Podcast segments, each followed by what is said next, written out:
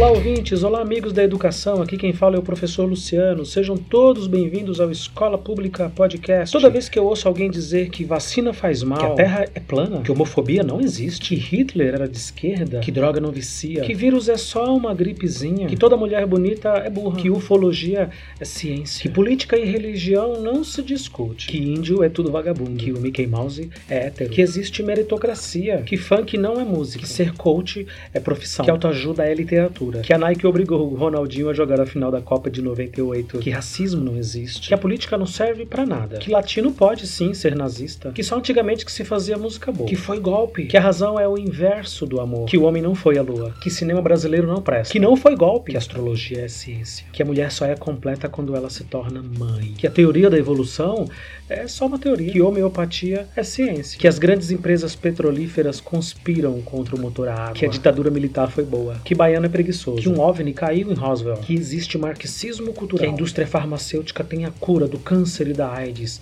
Mas eles não querem que ninguém saiba. Eu sempre penso, faltou escola para essa pessoa.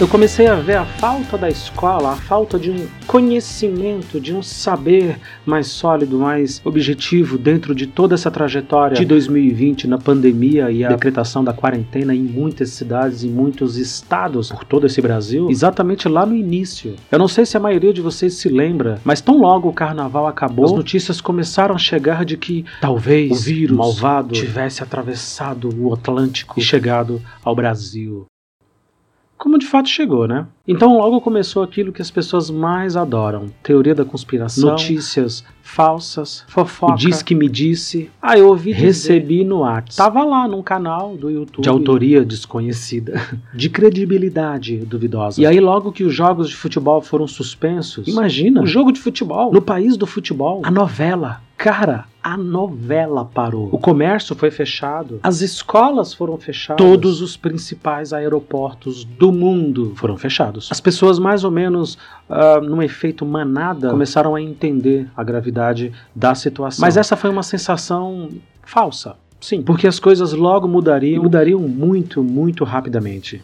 Nos últimos tempos, por exemplo, ao longo de todos esses meses do ano de 2020, esse ano de 2020 que está totalmente arrasado e devastado pela pandemia, pelo Covid-19 e o coronavírus, todas essas notícias. Que eu sei, eu sei, tem cansado todo mundo, tem enchido o saco de muita gente, porque não se fala mais em outra coisa. Mas é justamente isso. A gente precisa falar. A gente não pode falar de outra coisa, porque não há nos últimos 100 anos evento maior, pelo menos no que diz respeito à saúde das pessoas no planeta inteiro, não há assunto mais relevante até o momento.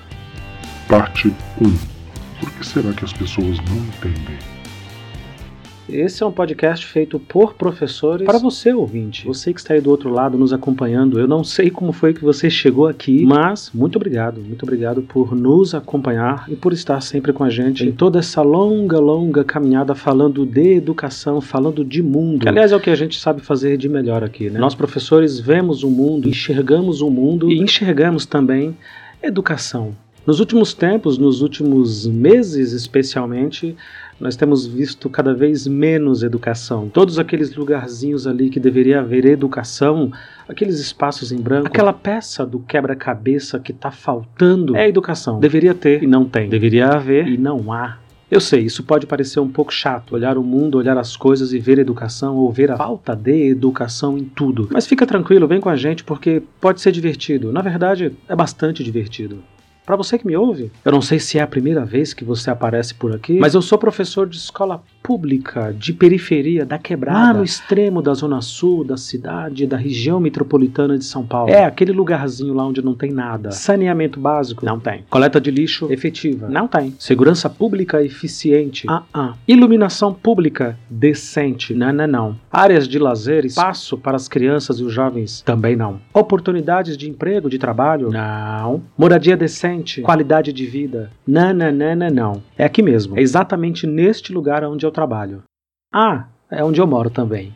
Foi nessa região, nessa quebrada, nesse lugar esquecido pelo poder público, pela própria sociedade, por que não dizer, que eu assisti da minha janela, quarentenado, trancado, levando a sério. Agora eu sei, tá? Não pela maioria as recomendações de distanciamento social, que eu assisti o movimento de ir e vir das pessoas, que eu assisti e ouvi as festinhas de aniversário, o churrasquinho de final de semana, o bate-papo na calçada, descontraído, sabe como que é, né? As crianças, muitos alunos inclusive, brincando na rua, de bicicleta, empinando pipa, pega-pega, ouvindo funk no celular, trocando umas ideias, colocando papo em dia, sabe como é, né? De todas as formas possíveis e imagináveis, provocando e causando aglomeração.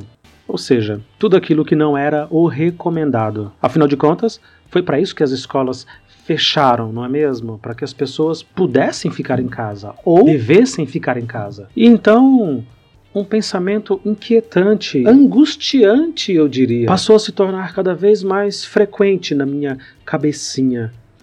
Por quê? Por que, que as pessoas não levam a sério?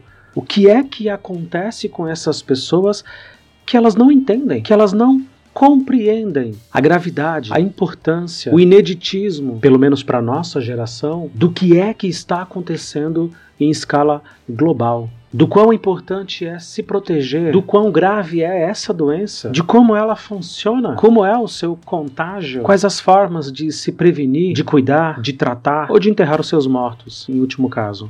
Como vocês podem notar, as minhas dúvidas foram muitas, assim como as minhas angústias. A tudo isso assistindo passivamente, afinal, sou só mais um cidadão, não tenho poder de decisão. Então é lógico. Uma reflexão muito clara começou a passar na minha mente de que as pessoas não entendem, não compreendem, não sabem, não obedecem, porque de fato lhes falta conhecimento, lhes falta discernimento e até capacidade mesmo de separar o joio do trigo entre tantas e tantas informações. Se a escola, por um lado, falha, e ela falha bastante, tá? Em convencer as pessoas a entender determinados assuntos, compreender a gravidade das coisas, absorver informações tão relevantes, a gente tem, por outro lado, não é uma compensação, eu sei, bem ou mal, uma uma imprensa muito ativa, jornais, revistas, portais de notícia, telejornais, falando o tempo inteiro, o tempo todo, full time, única e exclusivamente sobre esse assunto. Desde lá, desde o mês de março, no comecinho do ano de 2020. Esse 2020 que não deixará saudades para ninguém. E aí eu penso, ok, se a escola por um lado falhou, se a escola deixou a desejar, se a escola é absolutamente incapaz de se tornar atraente, de fazer o conhecimento ser atraente, de decodificar todas essas informações que nós chamamos de matérias, disciplinas, atividades, provas, lições, trabalhos de escola, em contrapartida, o acesso à informação hoje, em pleno século XXI, é amplo, é extenso, é vasto, é riquíssimo. E para o bem ou para o mal, nós temos uma imprensa livre, atuante, presente e, por que não dizer, acessível a todos. Mas o que foi que eu ouvi? Não apenas de uma, não apenas de duas, não apenas de dez, mas de muitas e muitas pessoas. Ai, nossa, não aguento mais. Só se fala nisso, não se fala em outra coisa. Credo, o jornal não fala mais de outro assunto. Ah, não aguento mais, só fala disso. Preferi o meu futebolzinho de antigamente. Tô com saudade da minha novela. Mas é aí que tá justamente o X da questão. E toda vez que alguém fala o X da questão, saiba. Isso é matemática. É escola. É você, ouvinte, e toda a sociedade se apropriando, ainda que inconscientemente, de termos e de conhecimentos que nós adquirimos lá atrás, na escola. Vejam só a importância da escola. Se não se fala em outro assunto, se todo dia tá falando sobre isso, toda hora os telejornais trazem quantidade de casos, quantidade de mortes, quantidade de pessoas curadas, quantidade de hospitais, de UTIs, de respiradores comprados comprados pelas prefeituras, pelos respiradores comprados pelos governos de estado, dos cuidados, do uso da máscara, do álcool em gel, da necessidade de lavar as mãos o tempo inteiro, da necessidade de lavar até o pacotinho de batata palha. Por quê? Por quê? Mas por que é que, mesmo com toda essa informação, as pessoas ainda assim não respeitam e não cumprem as determinações? Por quê? Por que é que as pessoas ignoram completamente, peremptoriamente, todas essas recomendações? Eu não sei você, ouvinte, mas aqui ninguém respeitou quarentena nenhuma. Aí o telejornal, aquele lá que a pessoa reclamou que não fala mais de outra coisa, quando me traz a informação de que tivemos hoje um número recorde de contaminados, tivemos hoje um número recorde de mortos, somos o quinto país em infectados e mortos no planeta. Somos agora o quarto país em infectados e mortos. O terceiro país em infectados e mortos. Atingimos hoje a triste marca de um milhão de infectados. Somos o segundo no mundo. O Brasil tem o seu primeiro paciente oficialmente diagnosticado com o Covid-19. O Brasil tem o seu primeiro caso confirmado de morte. Atingimos hoje a espantosa marca de mil vidas perdidas. 5 mil vidas. 20 mil pessoas morreram. 35 mil vidas. 60 mil mortos mortos. E as informações não param. Repito, por que que mesmo apesar de tanta informação, de uma abundância de análises, de dados, de números, de vidas, de mortes, de histórias tão tristes que todos os dias nós vemos passar. Por que que ainda assim as pessoas insistem em desrespeitar? Nós aqui do Escola Pública só temos uma única resposta. Faltou escola. Parte 2 As pessoas realmente não compreendem. Faltou escola para as pessoas entenderem a gravidade, entenderem o contexto histórico no qual nós estamos necessariamente atravessando ao longo de todo esse ano de 2020. Essa é e será, sem sombra de dúvida, a maior tragédia sanitária, epidemiológica, econômica, social de toda essa geração, sem sombra de dúvida. Uma tragédia que os livros de história daqui a 10, 50, 100 anos terão dificuldades, muita dificuldades para explicar. Por que é que as pessoas, apesar de tanta informação e de tanto acesso a essas informações, ignoraram, resolveram pura e simplesmente ignorar os fatos? Não por um acaso, gente, vamos, vamos combinar aqui, tá? O acaso não existe. Esse vírus foi trazido para o Brasil até onde se sabe, por pessoas infectadas que vieram da Europa, que por sua vez foi infectada por pessoas que vieram de Wuhan, na China. Uma das primeiras bobagens que eu ouvi logo no comecinho dessa pandemia, e acreditem, eu ouvi muita merda. Vocês não fazem ideia, inclusive de professor, tá? Para minha decepção, é a de que essa era uma doença que só infectava idosos, velhos, ricos, pessoas que tinham dinheiro para viajar, para ir, para voltar da Europa. E as piadinhas? Ah, foram muitas, muitas piadinhas. Eu não vou para Europa, nem grana eu tenho para ir para Europa. Como é que eu vou me contaminar com isso? Só que o que aconteceu, aliás, como sempre acontece, é que todas essas pessoas que vieram da Europa, contaminadas ou não, tinham grana para se cuidar, tinham bons planos de saúde, acesso a bons médicos, a bons hospitais. E essa gente, não nos enganemos, essa rapaziada quando dá um espirro, já corre para o hospital. Eles não vacilam com a própria saúde. Afinal, eles têm tudo à mão. Eu faria o mesmo se tivesse uma vida dessas. Vou logo dizendo. Só que o mesmo a gente não pode dizer que acontece na periferia.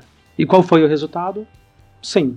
Passados alguns meses, os dados informam. A imensa maioria dos contaminados e também dos mortos são de moradores de áreas carentes, grandes conglomerados de famílias, de gente, de pessoas que moram em bairros muito grandes, de cidades muito grandes, de regiões metropolitanas muito grandes e densas e populosas. E aonde é que você acha que está? Justamente a histórica e assustadora deficiência do serviço público de saúde. Hã? Te dou um doce se você adivinhar. Pois é, a corda quebrou de novo do lado mais fraco. Não foi por falta de informação, não foi por falta de programas especiais na TV aberta, não foi por falta de tanto bater no Jornal Nacional. Cara, a Ana Maria Braga saiu do ar, velho. O programa da Ana Maria Braga saiu do ar e entrou um programa só para falar disso todo, todo dia, toda manhã, toda manhã, todo dia, toda manhã, toda manhã, todo dia. Numa dessas manhãs foi até curioso. Foi um olho na televisão e o outro na rua. Um olho na televisão e o outro na rua. A televisão dizia, os jornais diziam, os portais de notícias afirmavam: se nada for feito, chegaremos a 100 mil mortos, 300 mil mortos, meio milhão de pessoas perdendo a vida. Um milhão de mortos. Eu não sei você, mas eu fiquei bastante preocupado, bastante assustado, bastante pensativo. O que é que vai ser desse mundo quando esta coisa acabar? Eu sei que muita gente que está me ouvindo agora provavelmente pensou igual, ou de repente teve até chilique muito maior do que o meu. Mas o que eu quero dizer é o seguinte: enquanto essas informações chegavam em mim como uma bomba atômica, ao mesmo tempo na minha rua, no meu bairro, no supermercado da esquina, no boteco da esquina, no churrasquinho que a galera estava fazendo ali do lado, ali pertinho, na festinha de aniversário do Joãozinho. Ó, tão lindo. Tem que fazer. Afinal de contas, não vamos deixar de comemorar, não é mesmo? As pessoas estavam literalmente ignorando todas essas preciosas, importantes e extraordinárias informações. E o tempo todo uma única pergunta me vinha à cabeça: por quê? Faltou escola, eu já disse aqui. Não no sentido de explicar o que é o vírus, porque nem deu tempo, tá? Quando a gente sentiu que a água estava batendo na bunda, foi assim: fecha a escola, não deixa entrar mais ninguém e todo mundo para casa. Foi literalmente desse jeito. E nem de contextualizar e dizer da gripe espanhola que há 100 anos atrás milhões de pessoas morreram, isso se infectou através dos navios que carregavam os soldados do final da Primeira Guerra Mundial. Não, mesmo que a gente quisesse, nada disso daria tempo de fazer. Eu quero chegar, na verdade, no outro ponto, num outro lugar, que é na incapacidade que nós, como sociedade, como indivíduo, temos de não entender as coisas, ou de ignorar as coisas, ou de fingir que não é com a gente, ou de, pior ainda, literalmente não se importar. Se não com a minha vida, com a dos meus familiares, mas com a vida do outro, com a vida daquele que está lá fora, com quem eu vou interagir e a quem provavelmente eu irei infectar. Nenhum de nós aqui tem qualquer dúvida, por exemplo, que se você se jogar do vigésimo andar de um prédio, é, eu acho que você morre. Será? Não, vai. Você concorda com isso, eu concordo com isso e a gente fica bem, tá legal? Sobre o resultado de uma queda do vigésimo andar, não há dúvidas do que é que vai acontecer, tá beleza? Mal comparando, Sim, sim. Mal comparando, eu fiquei imaginando por que é que as pessoas não têm essa mesma capacidade de compreensão com relação ao vírus, com relação à sua letalidade, com relação à gravidade de infecção, com relação aos riscos de contaminação, com relação inclusive ao grupo de risco. E todos nós conhecemos alguém que tem alguém lá na família que é grupo de risco, seja por uma idade mais avançada, seja por alguma comorbidade, seja por algum tratamento específico. Eu não quero levantar aqui a plaquinha do eu já sabia. Eu já sabia. Não, não, nada disso. Mas a questão é que essa displicência, essa insensatez, essa incapacidade de compreender é algo que eu, particularmente, e nós aqui, professores do escola pública, observamos claramente ao longo das nossas carreiras, lá dentro da escola. A escola é chata, a escola às vezes ela é insuportável. E nós aqui na escola pública sempre batemos nessa tecla de que tá tudo errado. Todo o sistema tá errado. O mundo evoluiu, o mundo avançou mil anos em cem. A escola não. A escola continua lá com seu giz, lousa, com a sua, sabe, chatice, com a renitente e insistente repetição de conteúdos que não dialogam com a minha realidade, que não dialogam com a sua realidade, ouvinte, e que já não dialogavam com a nossa realidade quando a gente era criança, adolescente, jovens, felizes, correndo pelo campo de lírios brancos. Mas, junto a isso tudo, há também uma apatia, um verdadeiro desprezo pelo conhecimento, um profundo e sincero desinteresse por qualquer coisa que o professor diga, por parte significativa daquilo que ele estudou e se preparou muitas vezes para abordar naquela aula. Você, ouvinte, que já terminou a escola tem um tempinho, você que não é professor, você que nem se lembra mais como que era a época da escola, saiba que as coisas estão cada vez mais difíceis nesse sentido. E apesar de eu não querer levantar aquela plaquinha lá que eu falei, eu, já eu preciso dizer ainda assim que não me surpreende. É triste, é doloroso, é até comovente, sabia? Mas não me surpreende. O estado de negação em que as pessoas ficaram, se colocaram, para mim é algo que, olhando toda a sociedade sob a ótica da educação, sob a ótica da escola, através da experiência em sala de aula, do contato com esses alunos, ao longo de todos esses anos, não me surpreende. É importante dizer que todos nós somos culpados Todos nós somos inocentes. E eu me refiro a nós como sociedade, A sociedade tem os políticos que elege, nenhum deles se colocou lá. A sociedade tem também a escola que projeta. E no momento em que nenhum pai, nenhuma mãe, nenhum responsável nos ajuda nessa caminhada, esse projeto fracassa todo o santo dia. Aliás, tem fracassado fragorosamente nos últimos 100 anos. E antes que você aí diga que a escola antigamente era melhor, vai com calma, porque mais da metade das pessoas em idade escolar estavam fora da escola naquela época. Ter uma escola boa com 40% só dos estudantes é mole, mole, mole. Avistar da minha janela todas essas crianças, todos esses jovens, todos esses pais nas calçadas, nas ruas, em festas, subindo, descendo, apesar de todas as recomendações, apesar do gravíssimo momento que nós estamos atravessando, só confirmou, só corrobora, só complementa tudo o que nós estamos aqui conversando. Faltou escola.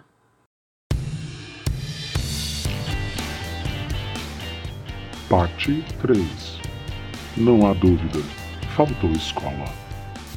Faltou uma compreensão mais profunda, verdadeira, intensa. Caramba, do que é um vírus? Da gravidade que é ser contaminado por esse vírus, contaminar uma pessoa com esse vírus, perder um ente querido, perder um amigo, perder a sua própria vida. Lembra da comparação que eu fiz do vigésimo andar? Pois é justamente aquilo. Eu penso que nós, como escola, deveríamos ter mais capacidade, mais força, mais poder de persuasão para explicar, para convencer, para esclarecer e para formar esses jovens, crianças e adolescentes da gravidade das coisas, da importância das coisas, do poder que tem uma informação quando diz: fique em casa, proteja-se e proteja a sua família. Proteja a sua família e proteja o seu vizinho. Proteja toda a sua rua. Vamos todos nos proteger. Lembrando o que eu disse, todos somos culpados, todos somos inocentes.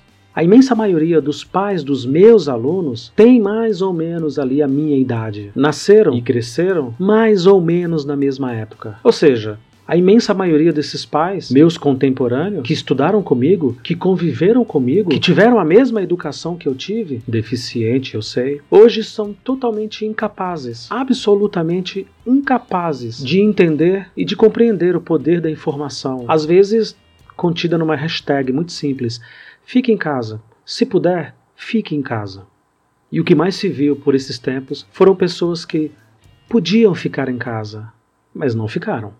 Aqui na escola pública eu já brinquei muitas vezes que essa geração está perdida. E quando falo dessa, eu falo de mim, dos meus pais, dos meus avós. Esqueçam essas pessoas. Vamos investir nas próximas. Vamos trabalhar pelas próximas. Talvez a gente consiga algum bom resultado em 20 anos, quiçá 40 anos, mas conseguiremos, já é alguma coisa.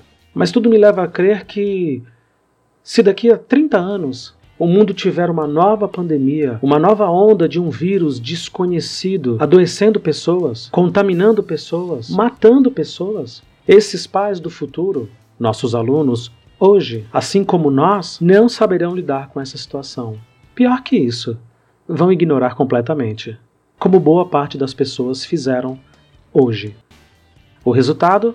Dezenas de milhares de mortos. Não estou nem contando os casos subnotificados, as mortes subnotificadas, a quantidade de pessoas assintomáticas subnotificadas, a outra imensa quantidade de pessoas sintomáticas que sequer chegaram aos hospitais subnotificados. E para mim, o pior de todos os saldos. Tem se falado bastante de sairmos melhor, de sairmos mais fortes, mais conscientes, blá, blá, blá, blá. Bobagem. Eu não acredito em nada disso. O saldo mais triste de tudo isso, a total e completa e irreversível negação do óbvio. Guardem o que eu vou dizer. As próximas gerações, aqueles que sobreviverem, é lógico, vão ouvir no almoço de domingo, no churrascão de família, na reunião de Natal lá no final do ano, que esse negócio de coronavírus aí não era tudo isso também, não. Eu mesmo saí na rua, joguei bola, andei de bicicleta, passei com os meus parça, peguei ônibus, peguei metrô, andei de Uber e não deu nada. Não peguei nada, não senti nada. Guardem isso aí nós iremos ouvir muito esse tipo de absurdo e esse tipo de comentário cretino nas próximas décadas. E esse para mim vai ser o pior saldo de toda essa pandemia, essa quarentena que lá se vai para mais de 100, 120, 150 dias. Essa falsa afirmação de que a pandemia não foi tudo isso, não. Quer uma prova disso? Os negacionistas da ditadura militar, olhem o discurso deles, olhem as frases prontas, olhem como eles repetem as mesmas coisas e nem percebem. É, mas o problema é que o golpe militar foi dado há quase 60 anos atrás. Seis décadas. Quem é que estava lá? Quem é que viu de perto? Quais dessas pessoas ainda estão vivas hoje para contar?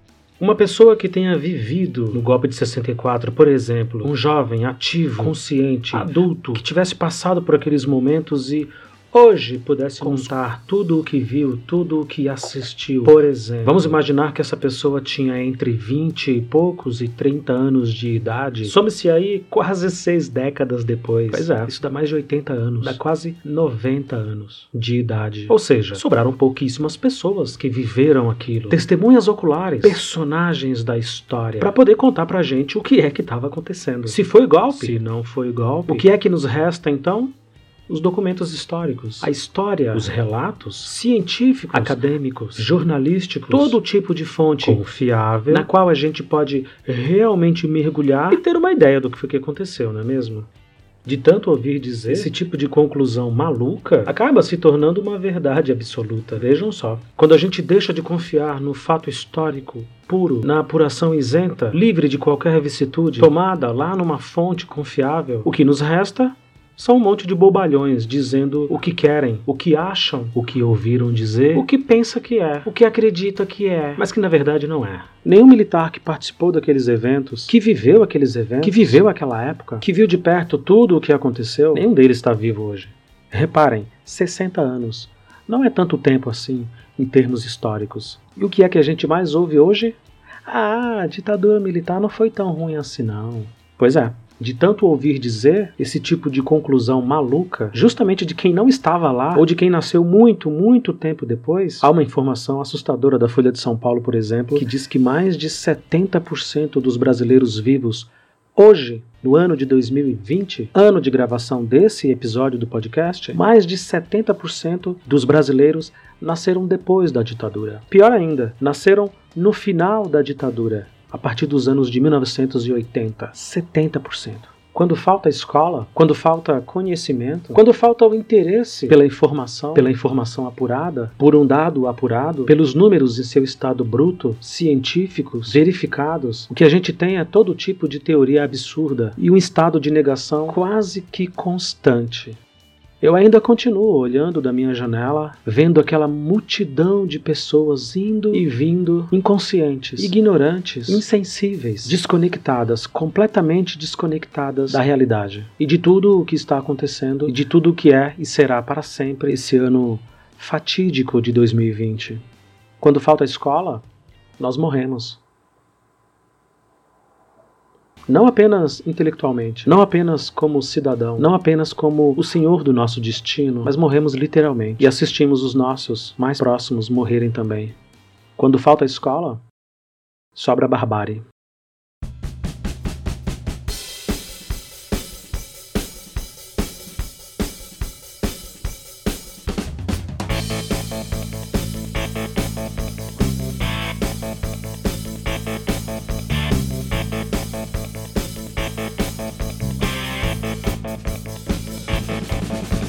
Para você que nos ouviu até aqui, muito, muito, muito obrigado. Segue a gente lá nas redes, procura a gente, Facebook, Instagram, segue, comenta, compartilha, indica para alguém. Tá lá, Escola Pública Podcast. Avisa lá, ó, tem um monte de professor falando de tudo de política, de ciência, de cinema e eventualmente de escola também. Participe também do nosso grupo do Telegram, acompanhe as nossas discussões, seja nosso amigo, seja nosso aluno, seja nosso parceiro. Muito obrigado.